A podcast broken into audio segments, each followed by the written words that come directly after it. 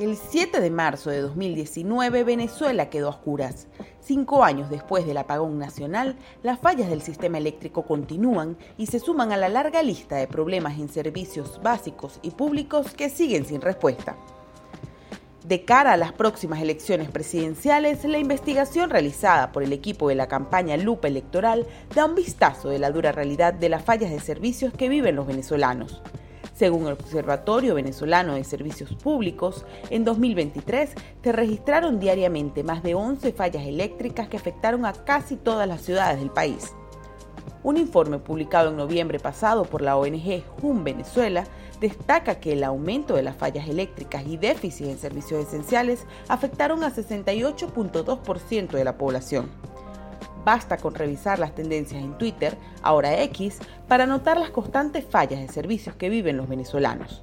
El monitoreo del Observatorio Digital Provox muestra que la etiqueta sin luz es una de las tendencias más utilizadas en el país en los últimos cuatro años. La falta de datos oficiales sobre el funcionamiento de servicios públicos se ha acentuado.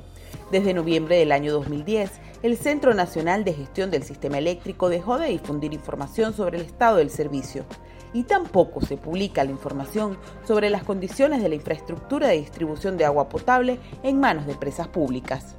Es por todo esto que las demandas por servicios públicos y reivindicaciones salariales son las principales causas de protestas, manifestaciones, descontento y conflictividad social en el país.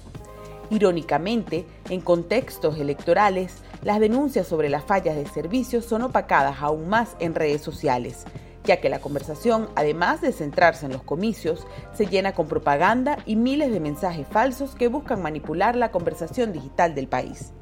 Para más información sobre estos temas, puedes buscar la etiqueta Lupa Electoral en redes sociales o seguir las cuentas oficiales de Provox, Runrunes El Pitazo, tal cual, Redes Ayuda, Media Análisis y Espaja.